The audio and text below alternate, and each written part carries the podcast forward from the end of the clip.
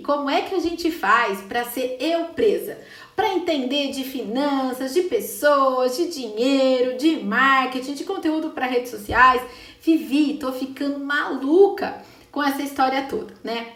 Gente, você pode sim, depois de tiver uma demanda, ter um software de gestão para te ajudar em tudo isso, no fluxo de caixa, tal, né? Mas eu vou dizer para vocês que no começo uma planilha em Excel te ajuda e já te ajuda muito. A gente lá no curso já até te fornece isso gratuitamente, né? As planilhas, os templates e coisa e tal. É, então, no começo, vou mostrar, olha só, gente, eu trouxe aqui para vocês verem. Sabe o que é isso, gente?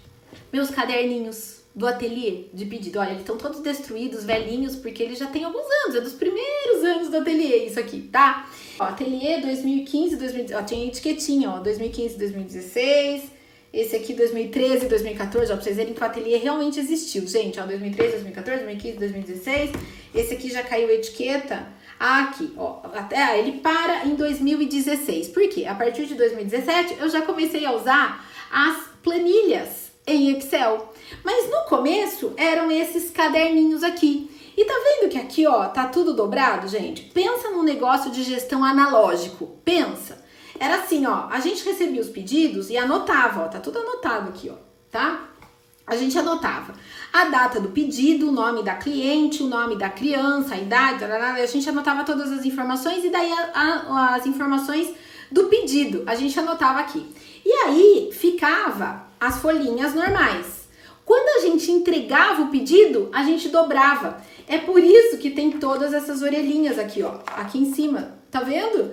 Porque daí, assim, pedido entregue, orelhinha dobrada. Então aquilo eu não olho mais. Eu só olho as folhas ainda dos pedidos. Gente, pensa um negócio simples e analógico, tá? Nos primeiros do ateliê, foi isso aqui, tô mostrando para vocês. Até os custos das compras eu até colocava no Excel, que era para monitorar o aumento de preço e coisa e tal e calcular custo.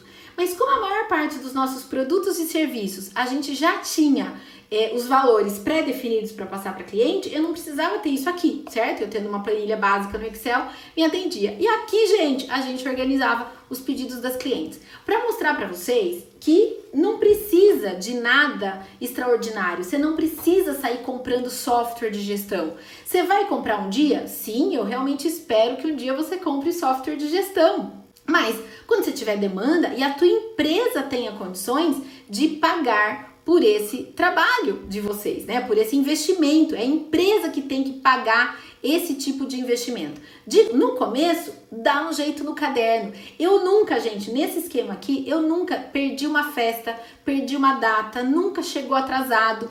Era suficiente. Então, dei ideia aqui do caderno, mas lá no curso eu falo do caderno, eu falo da planilha, eu falo de lousa e eu falo de software de gestão também, né? Então tudo vai depender do momento em que você está nessa área de festas. Como que você vai gerenciar tudo isso? Se capacitando sempre, né? Aquilo que você achar viável terceirizar, ok, mas é importante então você saber, né? E a partir de hoje é Olhe para sua empresa no dia de hoje. Verifique o que, que ela precisa no dia de hoje. É mais um curso técnico? É mais um curso de decoração? Ou será que você está precisando olhar para os números da sua empresa? Que você está precisando estabelecer então uma estratégia de vendas? Ou você está precisando olhar para o seu mercado, para o concorrente? Ou você está precisando precificar melhor os seus produtos? Ou renovar o seu portfólio? Você precisa ser mais produtiva? Gente, olha para a tua empresa hoje Coloque isso por necessidade, tá? E aí aplique e se foque nisso. Não tenta ter milhares de objetivos na semana, porque você não vai dar conta nem de um nem de outro objetivo. Não tente abraçar o mundo com as mãos.